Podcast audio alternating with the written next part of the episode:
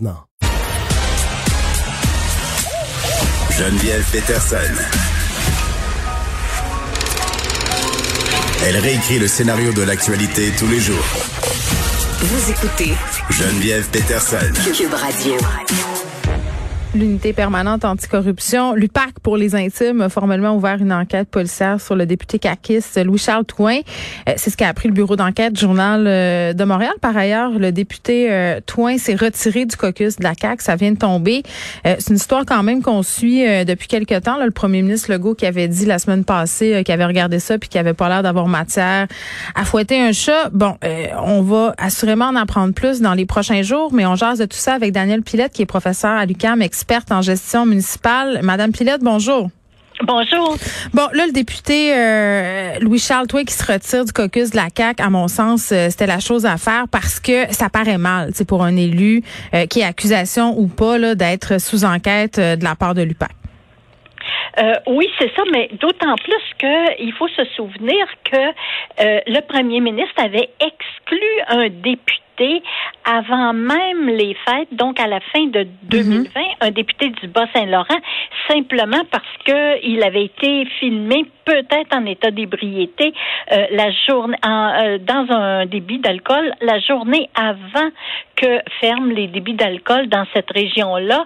Alors donc euh, avant un certain confinement. on avait une preuve vidéo, Madame Pilette. C'est pas, pas la. Je comprends ce que vous voulez dire, mais là c'était flagrant. Là, on est sous enquête. Puis en plus c'est rare. Oui, mais c'est ça, c'est ça, c'est que euh, il y avait une preuve vidéo, mais il reste que c'était, ce n'était pas une enquête policière là, c'était simplement des citoyens qui avaient filmé. Alors on comprend que euh, oui, c'est rare que quelqu'un se retire d'un caucus simplement parce qu'il y a enquête. Ce n'est pas obligatoire tant que les des accusations ne tombent pas, mais euh, on comprend que euh, pour un parti qui est majoritaire et qui est quand même à un an des élections, euh, il y a un certain intérêt, disons, à, à, maintenir un sentiment de probité dans la population, là, puis à maintenir une certaine réputation dans la population. C'est davantage, davantage ça qui motive.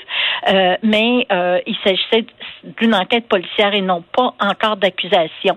Euh, c'est à distinguer quand même de d'une décision, par exemple, qui aurait pu avoir lieu en commission municipale. On sait que, par exemple, le maire de Saint-Jérôme a été trouvé coupable d'infraction, mm-hmm. lui, à la loi électorale, et lui a été déclaré inhabile à siéger comme maire pour cinq ans. Euh, alors donc, euh, ça, ce sont des décisions de la commission municipale. Il y a une mairesse justement en Gaspésie qui, elle, a été suspendue à plusieurs reprises. Mm. Alors, on peut dire que euh, la commission municipale est beaucoup plus active qu'elle l'a été euh, dans les années 2000, par mm. exemple, jusque 2010. Euh, actuellement, la commission municipale est très vigilante et très active, et ceci grâce aux citoyens qui s'impliquent et grâce beaucoup aux médias qui font un travail d'enquête qui est absolument essentiel pour sensibiliser la population et les citoyens. Oui, puisque j'ai envie de dire, Madame Pilette, pour ceux peut-être qui n'ont pas suivi cette histoire avec le député caquiste, euh, Louis Charles c'est une histoire euh, qui implique la SPA, une SPA en Montérégie avec euh, la société Inspecteur Canin. Ce serait des contrats qui auraient été octroyés de façon euh, un peu douteuse. la femme de Monsieur Toin qui siégerait sur le conseil d'administration de la SPA, Monsieur Toin qui s'est présenté à un CA où on votait le salaire de sa femme. tout ça, tout ça paraît bien mal. Puis là, c'est important qu'on le dise. C'est une enquête. Il n'y a pas encore d'accusation. Mais n'empêche, au niveau réputationnel, comme vous le disiez, euh, puis je pense que c'est important de souligner que c'est le premier député de la CAQ, si je ne m'abuse, qui est visé par une enquête de l'UPAC. Euh, c'est clair que ça paraît mal parce que l'UPAC, dans la tête des gens, c'est les grosses histoires de corruption du Québec, là. Euh, oui, et, et les grosses histoires, d'ailleurs, ont été enquêtées pas toujours par l'UPAC, c'est-à-dire l'UPAC n'a pas eu toujours des très grands succès euh, des, pour certaines les déconfitures. oui. Euh, oui, plus de déconfitures, mais euh, ce qu'il faut dire, c'est que souvent dans le municipal, euh, il faut presque avoir des délateurs qui vont qui vont consigner certains documents, par Mm. exemple, et qui vont permettre à l'UPAC d'avancer dans son enquête parce que c'est très difficile en l'absence de délateur Mm. de comprendre les motivations. Il y, a, il y, a, tellement de complications dans le municipal, puis aussi il y a des gros contrats, il y a beaucoup d'argent en cause et euh, souvent euh, il y a de la collusion.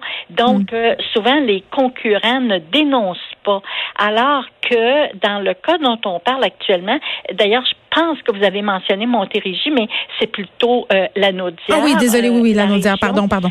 Oui, et, et euh, euh, dans euh, dans ce cas-là, euh, bon, euh, on a des documents, par exemple, parce que euh, le maire, le salaire de sa femme, c'est pas à titre de présidente, là, parce que oui, elle a pris sa place à la présidence, mais quelques mois plus tard, elle est devenue directrice générale de la société.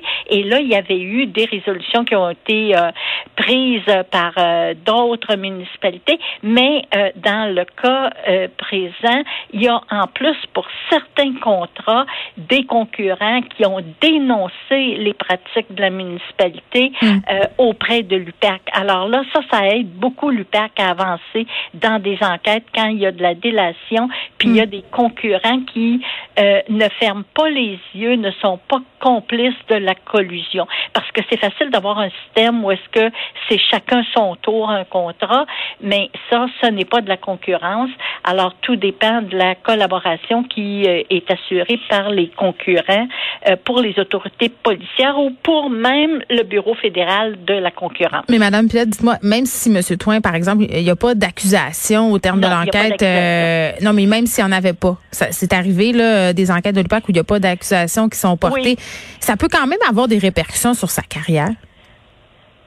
Euh, oui, oui, euh, ça peut. Euh, évidemment, on a vu des cas, puis justement euh, à Laval, on oui. a vu le cas, par exemple, d'un maire suppléant qui n'avait pas nécessairement eu d'accusation, mais qui avait eu affaire à la police. Il y a des, des personnes qui avaient porté plainte à la police contre lui dans des situations, disons, douteuses, et ça a été suffisant pour que la personne euh, démissionne comme euh, comme maire suppléant et ne se représente pas. Ce sont des atteintes à, à la réputation qui portent en même temps atteinte à la crédibilité de la Bien personne, sûr. à sa légitimité. Et c'est à ce titre-là qu'on sait que euh, par la suite, la personne ne va pas nécessairement se représenter. Mm. Euh, c'est comme si elle est un peu possiblement identifiée comme moins fiable qu'une autre personne.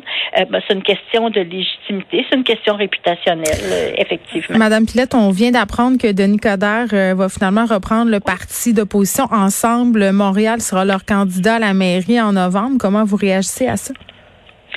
Bon, alors c'était prévisible. Euh, bon, oui. Monsieur Coderre, euh, et à la mairie pour, était oui. tout à fait, euh, tout à fait désireux de prendre une revanche et euh, il, il, semble très déterminé euh, dans son esprit. Il participe à la campagne pour gagner et il essaie de faire une campagne de communication. C'est ce qu'il avait fait aussi en 2013, une campagne de communication. Jusqu'à la Formule E jusqu'à la Formule E, euh, mais une communication euh, cette fois-ci peut-être plus efficace.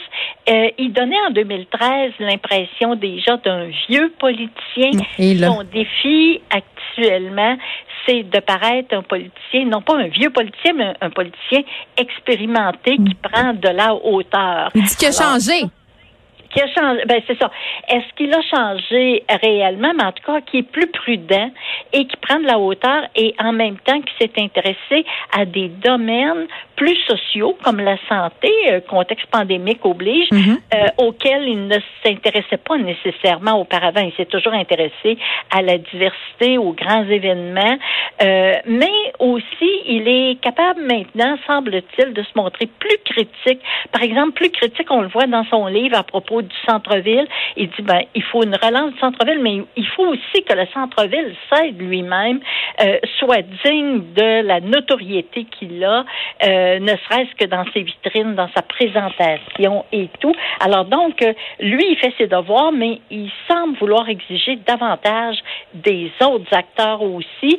Euh, pas de complaisance, on l'a vu à propos du stade, par exemple. Il dit, ben, c'est pas le moment, alors que euh, il a toujours montré auparavant son intérêt pour le baseball. Oui, de ramener le baseball. C'est pas le, moment de payer pour un stade complet euh, alors qu'on va avoir une demi-équipe finalement. Ben oui, il y a une équipe en garde partagée. C'est pas intéressant. Hey, Madame Pilette, on va vous réinviter pour commenter euh, la campagne de Denis Coderre. Daniel Pilette, qui est professeur à l'UQAM, experte en gestion municipale. Merci beaucoup.